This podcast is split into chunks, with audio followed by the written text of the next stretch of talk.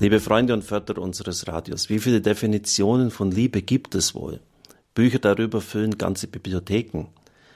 Im 16. Jahrhundert hat sich schon Ignatius von Loyola, der Gründer des Jesuitenordens, darüber Gedanken gemacht und er schreibt, El amor consiste in Kommunikation. Die Liebe besteht in der Kommunikation, in der Art, wie wir miteinander kommunizieren, miteinander im Wort umgehen ja, das klingt jetzt nicht sonderlich romantisch und emotional, aber es ist sehr realistisch und im Leben verankert. Die Liebe zeigt sich in der Kommunikation, wie wir täglich miteinander umgehen. In der Adventszeit schauen wir auf die Gottesmutter Maria im Augenblick der Verkündigung, als der Engel Gabriel zu ihr kommt und ihr die Botschaft ausrichtet, dass sie Mutter des Sohnes Gottes werden soll. Im Unterschied zu Zacharias, dem der Engel ebenfalls zuvor erschienen ist, bittet sie um kein Zeichen. Woran soll ich das erkennen, dass meine Frau Elisabeth noch ein Kind bekommen wird, fragt Zacharias. Maria hat eine ganz ähnliche Frage. Wie soll das geschehen? Aber bei ihr ist es Ausdruck des fragenden Glaubens und daher legitim und nicht Ausdruck des Unglaubens. Woran man das merkt? Na, ganz einfach an der Reaktion des Engels. Ich bin Gabriel, der vor Gott steht, und weil du mir nicht geglaubt hast, wirst du stumm bleiben. Bei Maria wird die Frage beantwortet. Das heißt, Sätze, die nach außen hin gleich klingen, einen gleichen Inhalt haben, können auch Sätze des Glaubens oder des Unglaubens sein, je nach Situation. Der Kontext zeigt, worauf es ankommt. Und bei Maria ist die Kommunikation, das Gespräch mit dem Engel ganz und gar geglückt. Heinrich Spemann schreibt dazu, im Neuen Testament ist die Verkündigungsgeschichte der einzige Dialog einer vollkommenen Konsonanz von offenbarendem Gott und gläubigem Menschen. Ohne irgendein vorgängiges Ringen des göttlichen Lichtes mit der Verdunklung eines Herzens mit Zweifel, Trauer oder Missverstehen.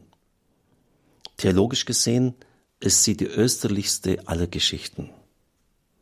Kommunikation zwischen Gott und Mensch auf bestmöglichem Niveau.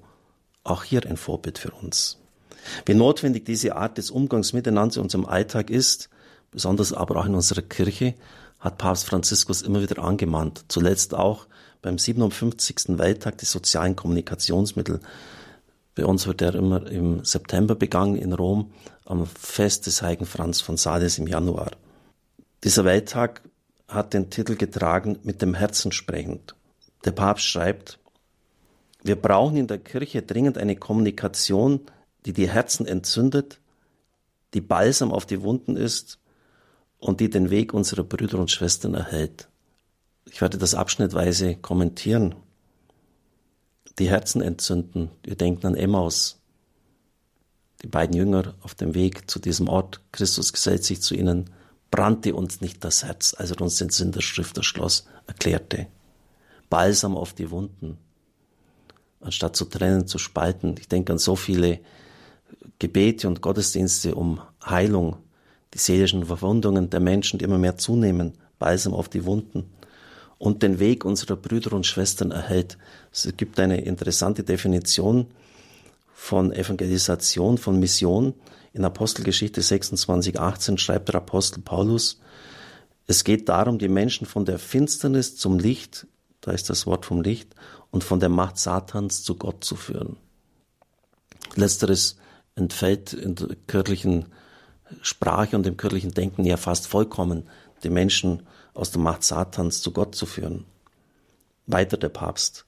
Ich träume von einer kirchlichen Kommunikation, die es versteht, sich vom Heiligen Geist leiten zu lassen, freundlich und zugleich prophetisch, die es versteht, neue Formen und Wege für die wunderbare Botschaft zu finden, die in das dritte Jahrtausend weiterzutragen sie berufen ist.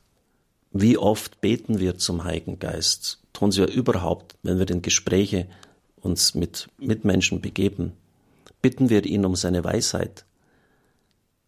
Ich tue es eigentlich immer, bevor ich auf Sendung gehe und bitte, dass der Geist Gottes durch mich sprechen möge. Es ist dann auch ein prophetisches Reden, das heißt ein Reden, das jetzt nicht verborgene Dinge der Zukunft enthüllt, aber Wege in die Zukunft aufzeigt. Ein prophetisches Reden ist ein Reden, das in der Lage ist, die Ereignisse der Zeit richtig zu erfassen und vom Evangelium her zu beantworten.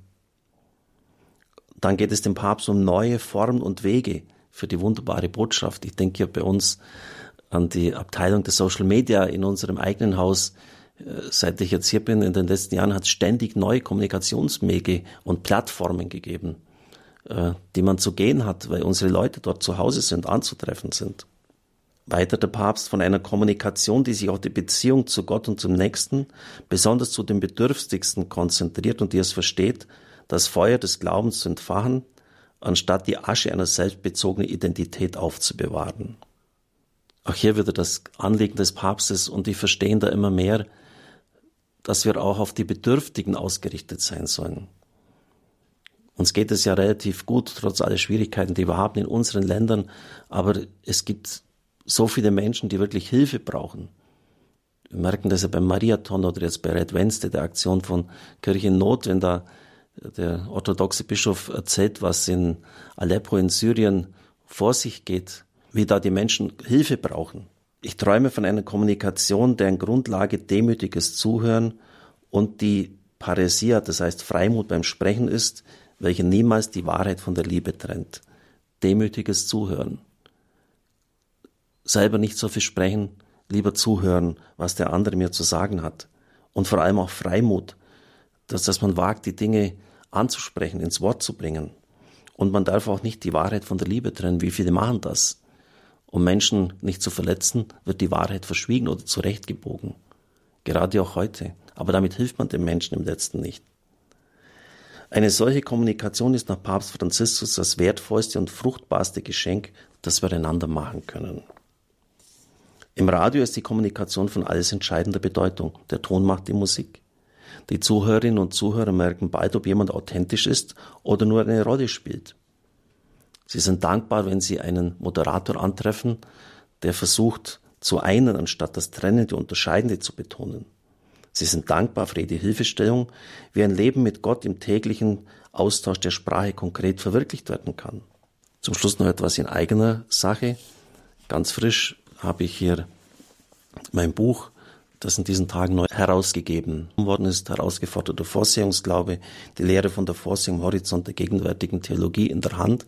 Media Maria ist es erschienen, 448 Seiten, es kostet 22 Euro. Fremdworte wurden entweder weggelassen oder erklärt. Wir leben in einer Zeit einer großen Unsicherheit, einer Perspektivenlosigkeit und Hoffnungslosigkeit. Da kann dieses Buch wirklich äh, eine Hilfestellung sein. Es zeigt auf, wie Gott dem Menschen in einer liebevollen Vorsehung zur Seite steht. Gerade auch in sehr bedrängenden und schwierigen Situationen. Ich denke an das Leid der Welt. Da stellt sich jeder die Frage, ja, wo ist denn da Gott mit seiner Liebe und mit seiner Vorsehung, wenn es mir so schlecht geht? Der Härte dieser Anfragen müssen wir uns stellen. Ich habe es versucht. Es würde mich freuen, wenn das eine Möglichkeit für ein Geschenk wäre. Und Horizonte ins Weite und in die Größe Gottes aufzeigen könnte. So darf ich Ihnen den Segen spenden und Sie auch weiterhin bitten, uns gerade jetzt in der Advents- und Weihnachtszeit finanziell zu unterstützen. Wir brauchen es wirklich. Es segne, heile und behüte Sie der mächtige und gütige Gott, der Vater und der Sohn und der Heilige Geist. Amen. Ich wünsche Ihnen einen gesegneten Tag.